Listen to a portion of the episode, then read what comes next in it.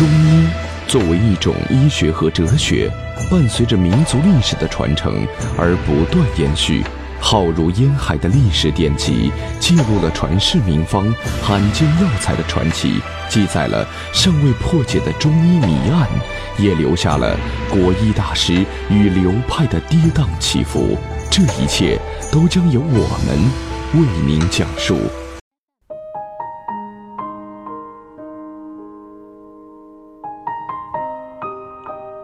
大家好，欢迎收听由城市中医馆。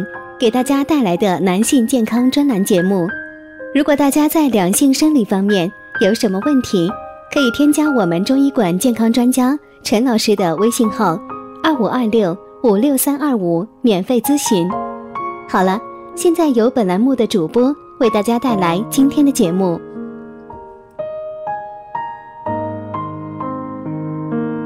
感受人文历史养生，品味江南中华文化。各位听众，大家好，这里是国医奇谈，我是海涛，我是马俊杰。马博士啊，最近有很多朋友，包括还有一些听众朋友，在呃喜马拉雅上给我留言，说睡眠不好，我经常失眠。你知道，我看到朋友的这些倾诉的时候，我就觉得自己特别的幸福，因为我从来没有这样的困扰。你这个是心宽体盘。我国传统的中医养生认为啊，阳气静，阴气盛则明；阴气静而阳气盛则物矣。什么意思呢？就是说人体啊，就如天地一样，有阴阳的转化的。阳亏阴盛，这个人就会特别想睡觉，是不是啊？当阴亏的时候，阳气开始盛的时候，人会怎么样？苏醒。这个阴阳之间的顺利转化。对人体的身体是非常重要的，所以可想而知，这个睡眠对人体是多么重要。它可以及时的补充你的体力，补充你的肝肾精血。但是呢，如果阴阳转换出来问题，这个患者就可能出现失眠。对，嗯，其实以前我也是特别能够睡觉的，但是后来最近一段时间不是减肥嘛，然后我的这个睡眠质量也会打了一些折扣，也是让我很苦恼。倒不是失整夜失眠啊，就是说入眠会有点困难。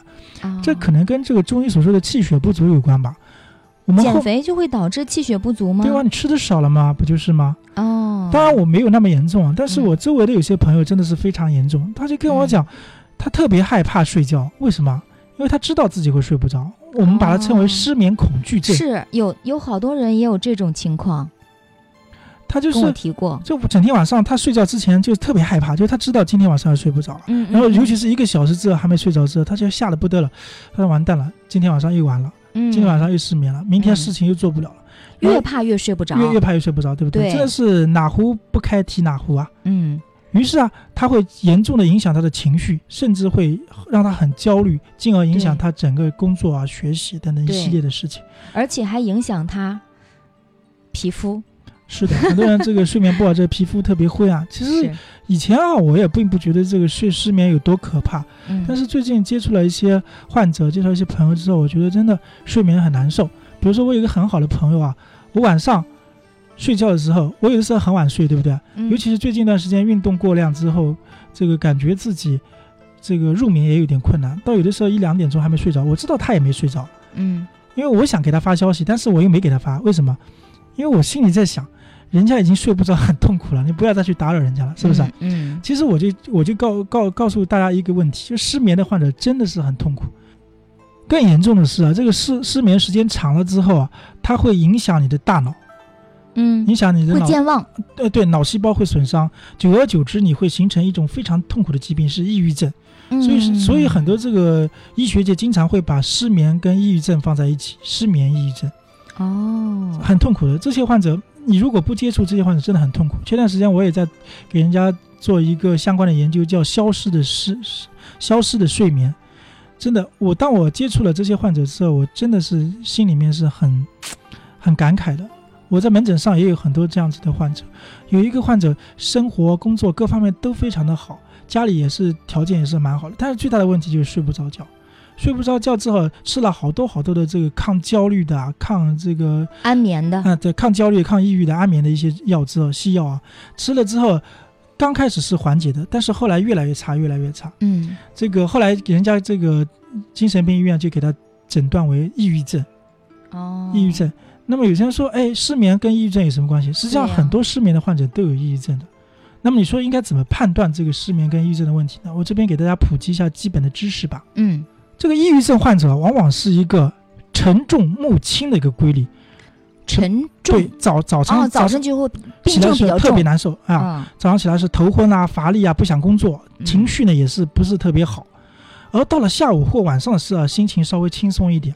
嗯，当然到晚上睡觉又不行了啊，嗯头痛啊、头昏、自觉症状也是逐渐的随着这个时间的推移而逐渐缓解。这个抑郁症患者啊往往是沉重木轻的一个规律啊，就是早上起来的时候啊，特别头昏乏力，不想工作，嗯嗯。情绪呢也不好。而到了下午呢或晚上呢，会心情相对轻松一点哦，这些头痛啊、头昏的症状也会逐渐的缓解。但是与此相反，一般我们经常说的神经衰弱，或者说你这个情绪不好，家里出了什么什么事情啊，或者说人家讲的这个亲人离世啦，嗯。这个失恋啦等等啊，嗯。这样一些原因之后引起的神经衰弱，一般来说是晚上症状很严重的，是不是？嗯嗯就是有些我遇到过一个失恋的一个朋友跟我说，他当时痛苦的时候连灯都不敢关，一关灯他这个心就痛得像刀刺一样。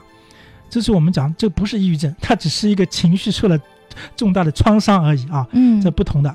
这是第一个问题。第二个呢，如果这个病人啊，阶段性的失眠症状还好，但是长时间的失眠就不行了。比如说呢，一下子这个每这个三三个月或者半年、一年、几年都睡不着啊觉，，天天晚上如此，嗯，甚至还会出现这个整夜都睡不着觉，嗯那这种抑郁症的发病率就特别高了。对，而且有些人，有有些人跟我说，他是因为这个生活不规律啊，或者是工作性质啊，使得他这个不能正常睡眠，他想调过来。当然，有部分患者是可以调过来，但是还有部分患者是调不过来的，那可能他就已经形成抑郁症了啊，嗯这是蛮痛苦的。而且抑郁症最大的问题是，另外一种睡眠方面的问题是，有的时候可以睡得睡得着了，但是呢，很快就会醒过来，醒完之后呢，很难入睡了，或者呢是睡眠当中多次这个清醒。睡眠很不踏实，感觉只是朦朦胧胧的，好像睡着了，好像又没睡着。等到醒过来的时候，发现哦，原来自己没睡着。其实就是这个睡眠质量不好，对啊吧？